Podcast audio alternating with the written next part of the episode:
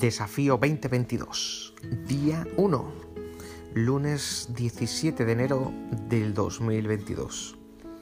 Tenemos que prepararnos para este desafío de 40 días de oración y ayuno.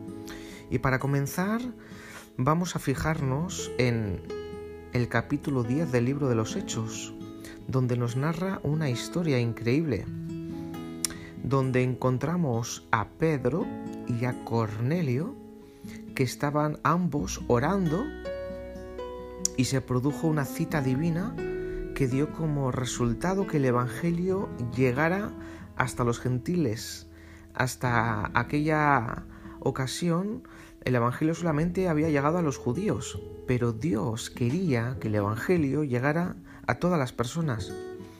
Y, y comienza con, con Cornelio que estaba orando dice en Hechos 10.2 que oraba a Dios constantemente.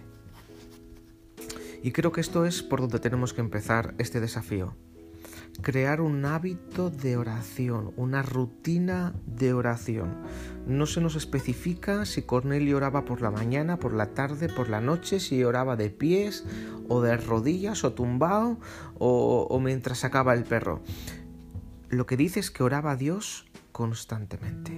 Y Dios quiere establecer en cada uno de nosotros una rutina de oración, un buen hábito y que dejemos que sea el Señor quien nos sorprenda. Las citas divinas se producen cuando hay personas que están en conexión con Dios.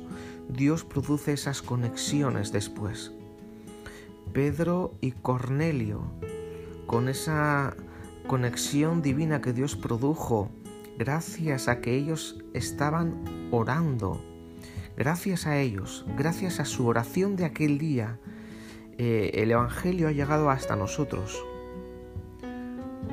Así que creo que haremos bien en aprender de Cornelio y de Pedro y comenzar hoy mismo una rutina de oración que lo cambie todo.